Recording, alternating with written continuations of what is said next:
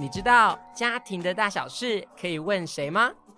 嗯，当然是上网找答案啊。我知道有个更厉害的地方可以问哦。哪里呀？小桃家。欢迎收听小桃家幸福家。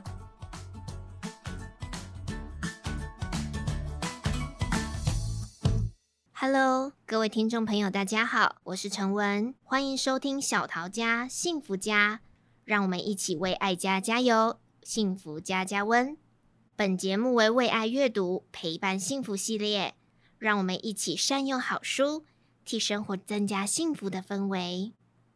人家常说，生老病死是人生学分的必修课，有些学分啊，营养亲人。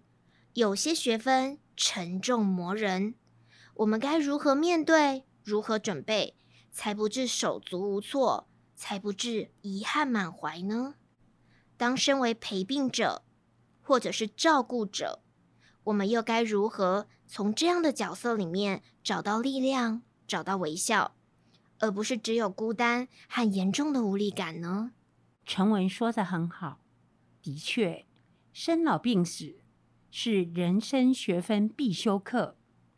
有些学分呢，营养亲人；有些学分呢，沉重磨人。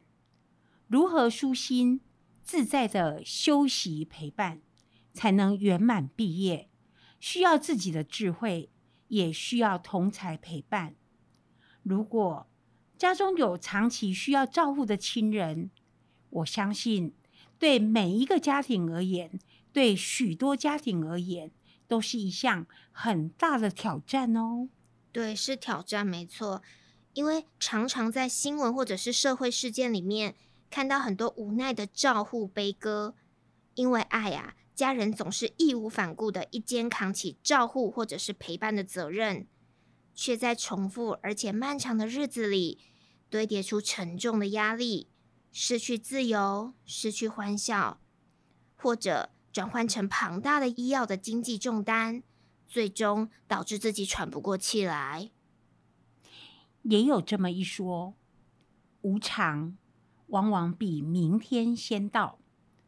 很多中壮年的社会企业家，或为家庭生活拼搏的经济工作者，很有可能因为突如其来，就多了一个家人照顾的身份，像是。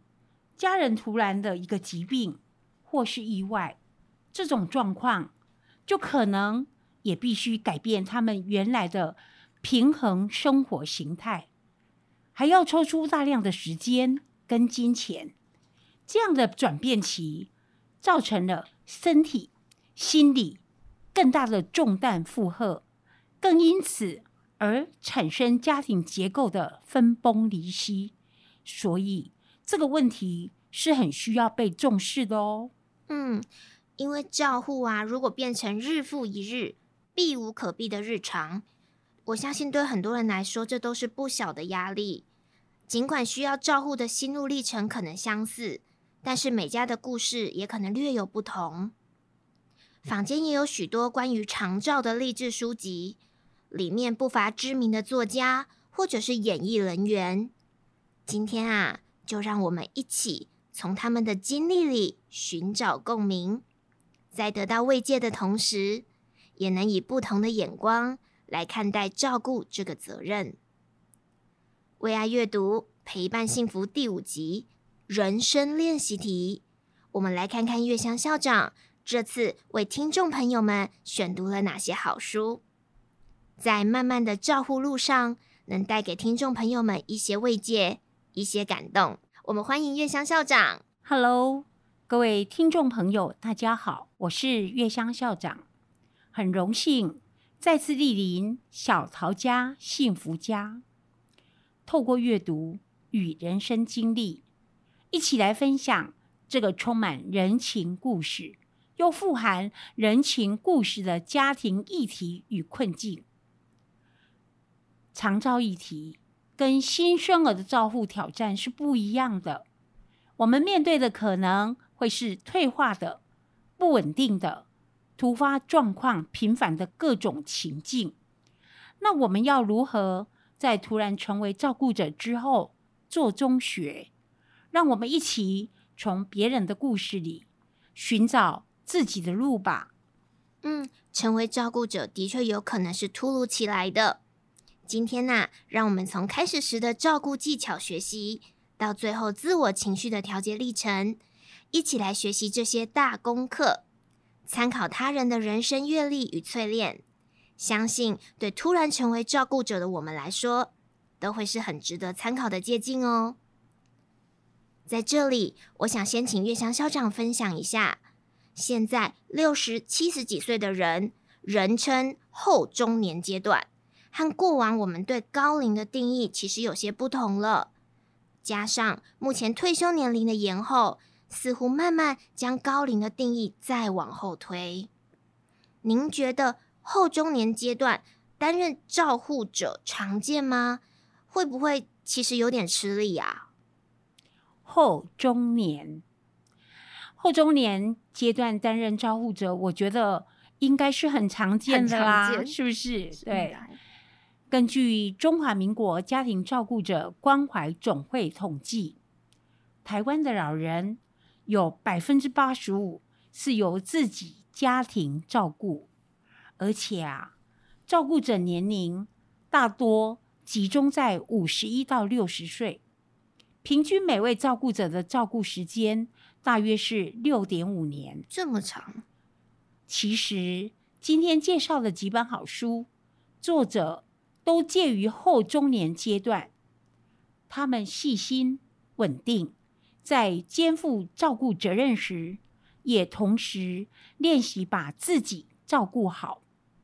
年龄不会是担任照顾者的限制。嗯，尽管在体力上，可能会力有未逮的时刻，但在这样的年纪还能侍奉父母在侧，其实是一件很有福气的事。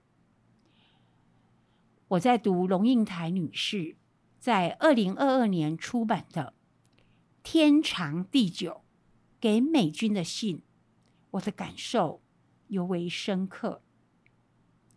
这本书是龙应台女士。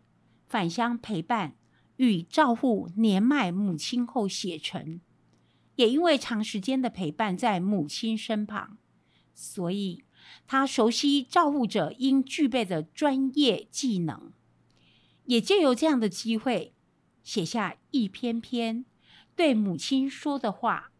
书中有母亲年轻时的故事，有家庭的互动，但他也提到这么深的心力。这么多的时间，这么绵密的情感，全部都投注在他已经不认识我的岁月里。唉，语出感慨，却让他更贴近、更了解自己的母亲。真的耶，书写这样的信件，好伤感哦。因为收件人明明就在身旁，看得到、摸得到，却不能读，也不能回。是啊，很多照顾者确实都没有想到会有这么的一天。尽管照顾者不离不弃，被照顾的家人却不言不语，但在这样的时刻，爱的传递方式却不同。在这本书中，可以看到他在书写照顾母亲的细节上细数。按摩、拍背、伸展、擦乳液等照护动作，仔细检查皮肤皱褶，避免褥疮的开始。这些细心绵密的照顾，都是爱。写信在这个时候，反而是一种记录，一种抒情，一种寄托。原来如此。我在读这些信件的时候，也感觉开启了另一个思维空间，像是他很想把妈妈当成他的女朋友，把人生遇到的问题问自己，也在信中询问母亲，猜测母亲可能有的思路，可能有的回答，把当下的片刻当作天长地久。在和孩子的日常对话里，他也体验到原来当年父母对待自己的期待与失落。读这本书的时候，我感觉他的文字非常的细致，充满了感情。嗯，我不知道陈文你有没有看到，在此生唯一能给的这篇文章里，作者提到自己动念要返乡陪伴母亲的起心动念和准备，也提到这样的一段话。我发现有很多事，只有留在你身边才做得到。我可以用轮椅推着你上菜市场，我可以拿着笔记本。到沙发跟你挤在一起，让您的身体靠着我的身体，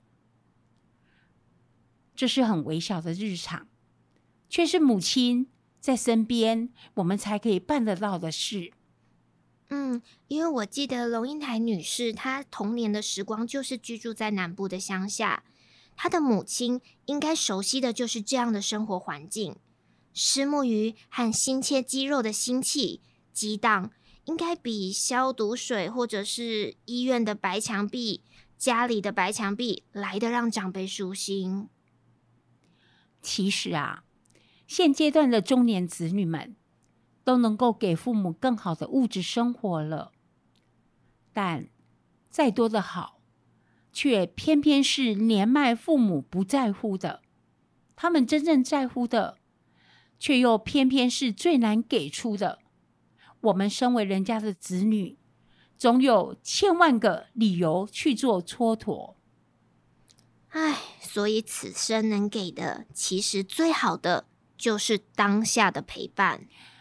没错，没错，就在当下。因为生命从来不等候。正在陪伴与照顾家人的您，或许日复一日的照顾让您疲惫不堪。但如果能够在夜深人静时来段书写，留下此刻的心情和日常，会突然发现心事被整理了一番，拥有更深情的眼光来看待当下。如何好好梳理自己，我觉得也是照顾者很重要的能力之一。没错，拿起纸笔动起来，相信很多的照顾者啊。其实都很需要好好的整理自己。照顾者呢，拥有自我调节的能力，其实很重要。但我们的社会啊，其实对照顾者的批判也没有少诶。很多的照顾者因为面露疲惫，或者是稍稍有抱怨，就遭到社会舆论压力的挞伐。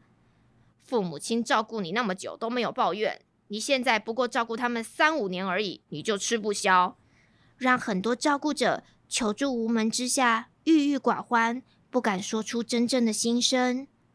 这点校长您怎么看呢？我在《天下》杂志看到他有一个健康医疗版，有一期专访作家兼后中年照顾者的张曼娟。她的破题我觉得非常的有趣。书里面写的，各位照顾者又要展开新的一年。每天闯关，又常感到孤单。所幸我们并不寂寞，我们在这条艰难的路上遇见彼此，有时分享，有时彼此安慰，有时只是眼神交汇。啊，你也在这里！啊，你还在这里！然后继续向前。长期照护呢，是一条漫长道路，拥有学伴是很重要的一件事。否则，谁来跟你心神领会？谁来跟你眼神交汇，彼此安慰呢？嗯，说起作家张曼娟女士，她从二零一六年踏入照顾者的领域，她九十岁的父亲确诊思觉失调症。隔年八十多岁的母亲还罹患了失智症，一次要照顾两位年长者，真的相当辛苦。她啊，已经独立照顾父母，迈入第八年。我还记得她在《我辈中人》一书中曾经提及，常有人说，照顾老父母就像照顾小孩一样，但其实照顾小孩是在父母的秩序下生活，但是照顾父母却是在父母的意志下生活。多有意义的一句话！我们再来回复一下：照顾小孩是在父母的秩序下过生活，照顾父母是在父母的意志下过生活。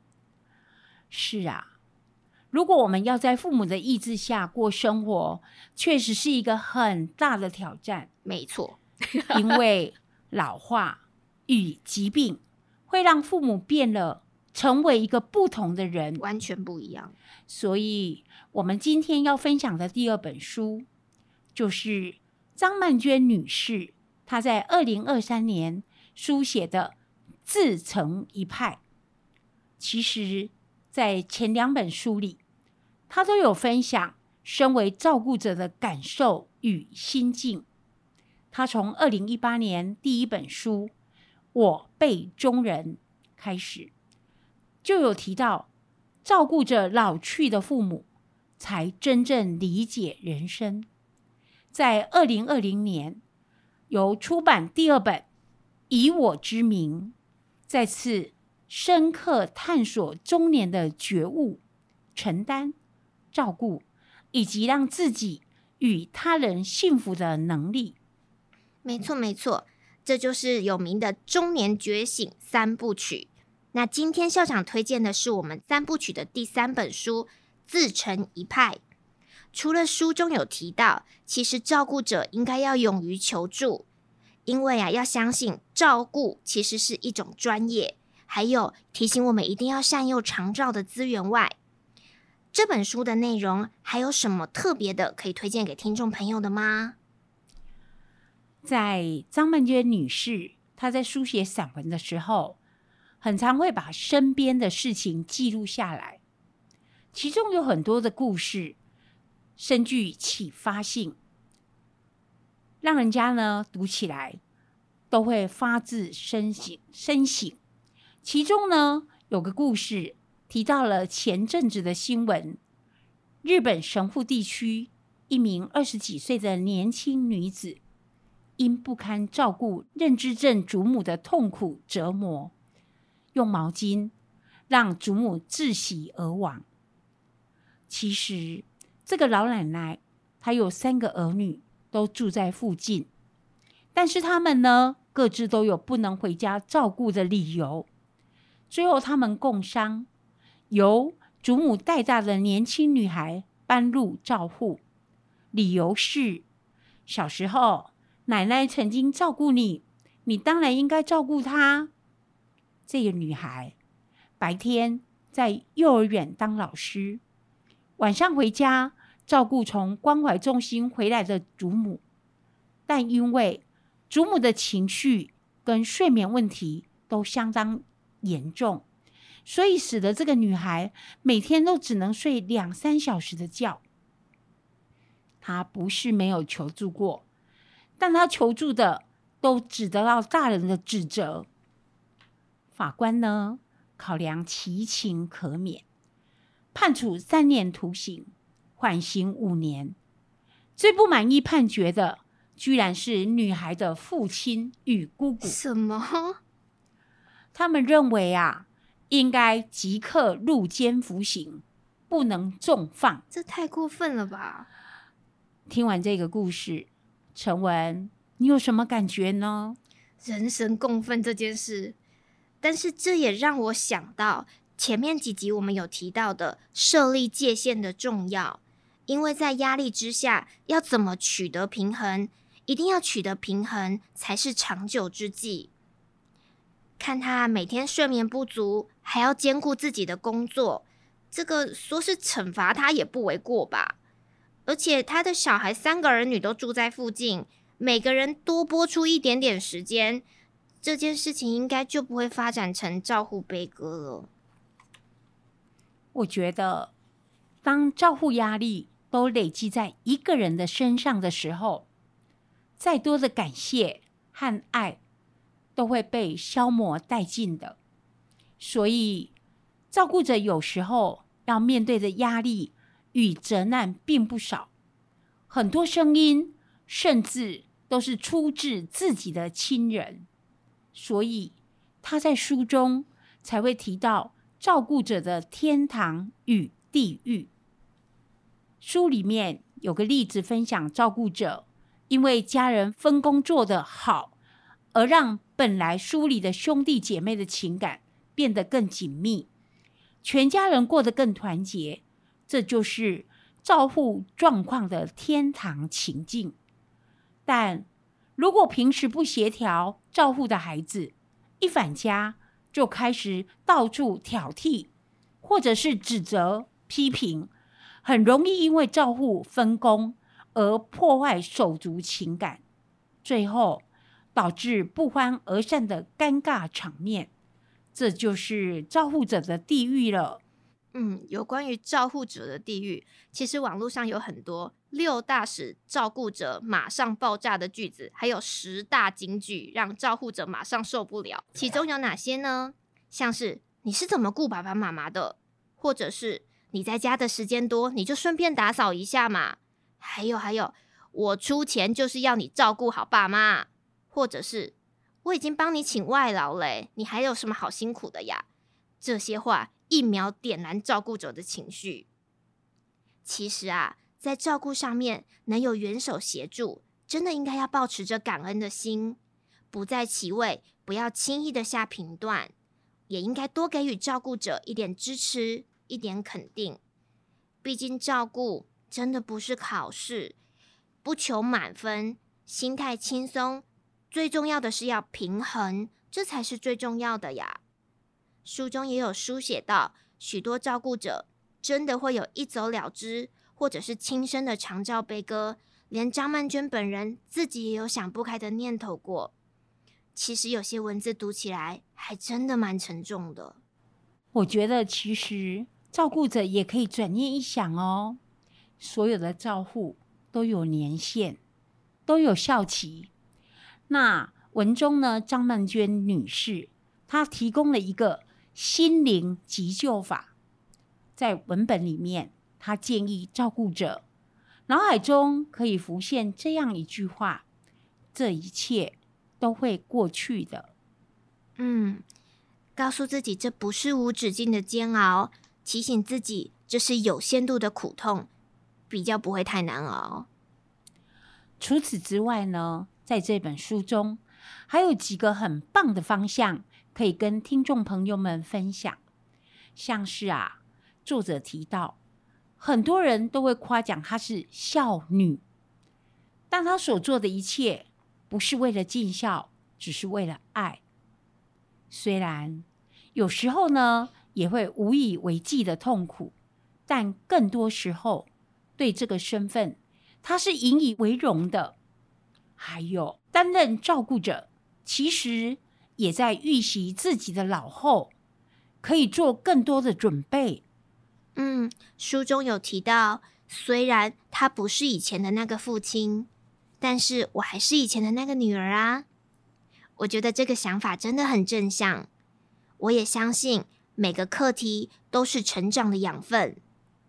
如何从照顾者的身份找到一线生机？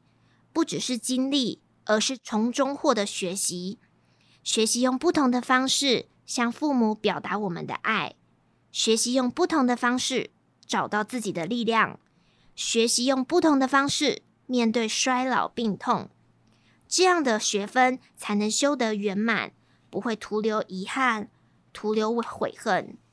毕竟啊，只有身心稳定的照顾者，才能够提供有品质的照护哦。虽然知道照顾者的课题非常的复杂，但是最后还是想请问一下校长，在这样偌大的学分里面，有没有人替我们规划了课程进度，或者是课程内容，让我们来参考学习的呢？其实我觉得身历其境是最好的学习，这这也太痛苦了啦。但是照顾者的肩负不一定。都在预期的状态下发生。像这边，我也向大家推荐陪病更久的照顾者——作家吴若权先生。他将陪伴病老的已经二十年的经历，转化成陪伴爸妈老后的二十一堂课，其中就情绪、健康、灵性三部分，分成二十一堂课进行撰文。在陪他看人生风景这一章，他说道：“照顾不只是在家里，你也可以带着父母规划数天的旅游，地点近的旅程，转化生活情境。虽然每件事都不容易，但回忆。”却弥漫山岚清飞，薄雾笼罩，安静清新，多么值得！我觉得这个也是要推荐给大家来做阅读。愿照顾者都能找到属于自己的转念方式，也愿照顾者能被支持、被感谢。最重要的是，照顾者他能找到任务里潜藏的功课。好好的休息，让他的一生功德圆满。